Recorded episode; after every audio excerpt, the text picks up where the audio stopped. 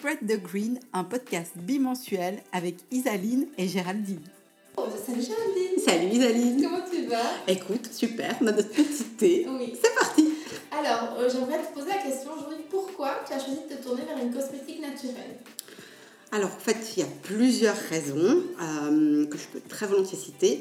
La première, je dirais, c'est vraiment pour la raison de santé, parce que j'ai découvert avec effroi, en décryptant les cosmétiques euh, que j'utilisais, donc les étiquettes, que des ingrédients étaient euh, totalement indésirables et totalement néfastes pour ma santé.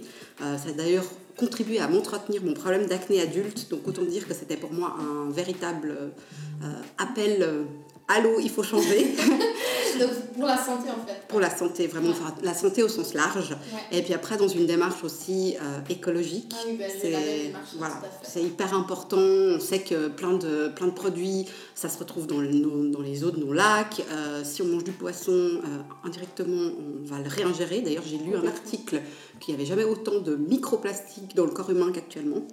Et donc, c'est vachement important aussi dans le cadre, euh, bah, typiquement, si on veut préserver l'avenir de cette planète pour euh, nos Nos enfants, Ouais. euh, d'avoir une démarche. zéro- pour le zéro déchet aussi, mine de rien, quand on utilise des produits qui sont naturels, on utilise moins d'emballage. Exactement. Après, il y a peut-être juste un côté, euh, pour la plupart des produits naturels, on est sur des prix bien inférieurs à, à, euh, aux produits conventionnels, on va dire.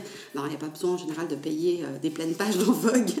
du coup, ça baisse le budget marketing. Et on sait que dans la cosmétique conventionnelle, le marketing coûte très très cher. Et, On ben, paye voilà. avant tous les marques, Ah, bah oui. le produit, ça, c'est sûr. Ouais, ça, c'est vrai. et du coup, de ton côté, euh, Moi, de mon côté, je me suis mise euh, parce que j'étais enceinte. Ouais. Et quand, quand on est enceinte, je pense que toutes les mamans qui m'écoutent ou qui nous écoutent savent qu'on fait hyper attention à ce qu'on met sur la Mm. peau, sur les cheveux, etc.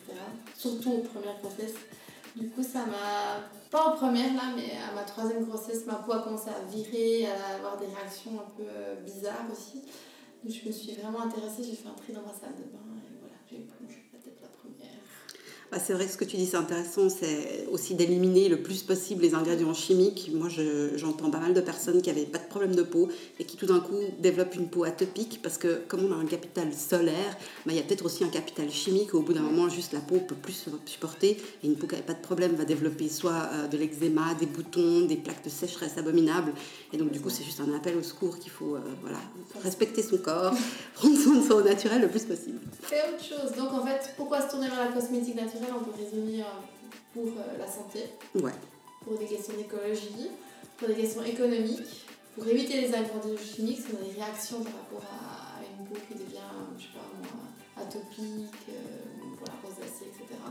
Et pour soutenir les business locaux aussi, parce c'est vrai que souvent quand on se tourne vers la cosmétique naturelle, le, naturelle, le mieux c'est d'aller vers les artisans. Ouais, c'est vrai, je suis Ouais. d'accord avec toi. Voilà, c'est tout pour aujourd'hui. On espère vraiment que ce premier épisode vous a plu. Et du coup, euh, Isaline, on va parler de quoi la prochaine fois? On va apprendre à reconnaître les ingrédients indésirables, les ingrédients à bannir dans un produit cosmétique. Bon. Ah bah top. Bon, bah, allez, à bientôt